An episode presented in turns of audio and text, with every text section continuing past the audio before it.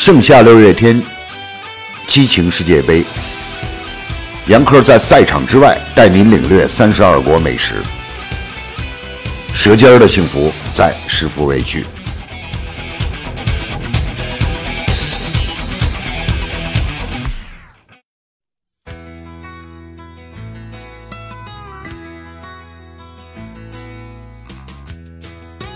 十六年过去了，现在想来，我们当年要战胜哥斯达黎加的想法有些不切实际。而作为中北美及加勒比海地区的强队，那年干净利落的两球赢了我们，好像也在情理之中。哥斯达黎加第一次打入世界杯决赛圈就有不俗表现，先后战胜了苏格兰、瑞典，挺进十六强。跟中国队分在一个小组那回。一胜一平一负，因为净胜球的原因遭淘汰。而那年同组的巴西、土耳其最后都进入了四强。上届世界杯，哥斯达黎加的表现更是惊艳，战胜了乌拉圭、意大利，战平英格兰，以小组第一出线。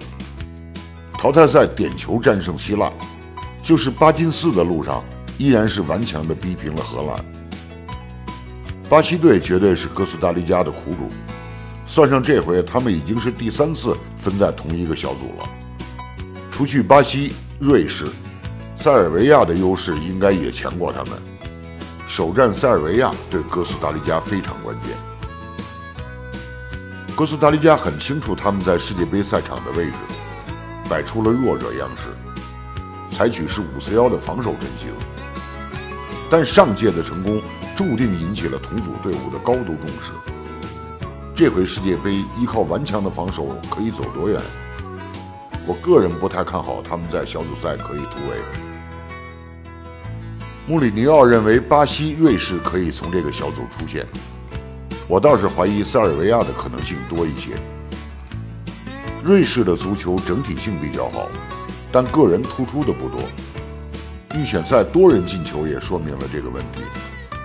换句话讲，目前的瑞士队更像是个见着怂人压不住火的队伍，遇到硬茬就不行了。这个在以前的比赛中也可以看得出来。塞尔维亚有着欧洲巴西队的美誉，在来俄罗斯之前，他们已经两届没有来到世界杯赛场了，应该讲是憋足了劲儿了。从小组赛起，他们面对奥地利、威尔士。爱尔兰表现得相当稳定，这届国家队的主要球员也确实出色，防守面积大、抢断能力强的曼联球星马蒂奇坐镇中场，相信会拿出他后插上的本事。切尔西中场失去马蒂奇后，至今无人在中场能够达到他的效果。球队队长伊万诺奇目前状态超好，不怀疑他凭借经验可以把好中后卫的防线。同样在英超南安普敦效力的塔蒂奇是球队踏进俄罗斯的重要功臣，左右脚并用的他应该可以续写预选赛的辉煌。这场球如果上半场就有进球，哥斯达黎加会放开打，那样就好看了。而如果这样，塞维利亚的胜算就高出不少。反之，球会踢得有些沉闷。但我还是看好塞维利亚小胜。中国人在塞尔维亚吃饭，一上餐桌就会有亲切感，因为他们的餐桌上通常会有小酱油瓶和醋瓶。醋在欧洲国家是有使用的，作为酿酒失败的副产品，醋出现的时间也不短了，虽然不能跟我们四千年酿醋历史比较。酱油欧洲人通常是不用的，塞维利亚算是个特殊。塞维利亚还有跟我们很相同的地方，那就是把饮食放在生活的首位，注重美食的同时，也同样注重美气。早在十四世纪，他们的宫廷就有了纯金打造的餐具了。都知道塞尔维亚美女漂亮，多民族融合的原因，他们有土耳其人深邃的眼窝，希腊人柔软的长发，斯拉夫人笔挺的鼻梁。其实这个国家的饮食也融合了希腊、保加利亚、土耳其、匈牙利的饮食特点，属于典型的东欧特点，外加些巴尔干与法国风味。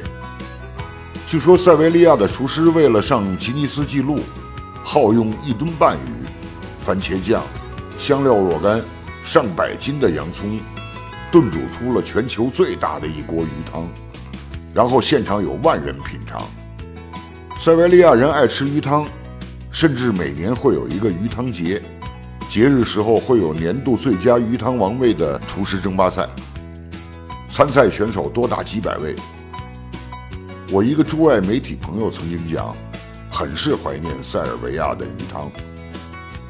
他讲，这道汤做起来不复杂，把鱼头煮软，流入高汤，把先煮好的洋葱放进高汤里，放入提前使用盐腌制好的、切成两寸长的鲤鱼鱼条，再加入一些青椒丝、西红柿丝，大火煮开后放辣椒粉。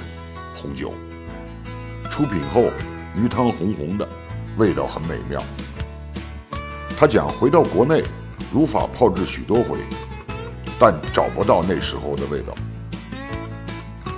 其实塞维利亚人真正是无肉不欢，当地人还有最爱的食物就是一种用混合肉馅做的卷儿，配上生葱头和面包吃。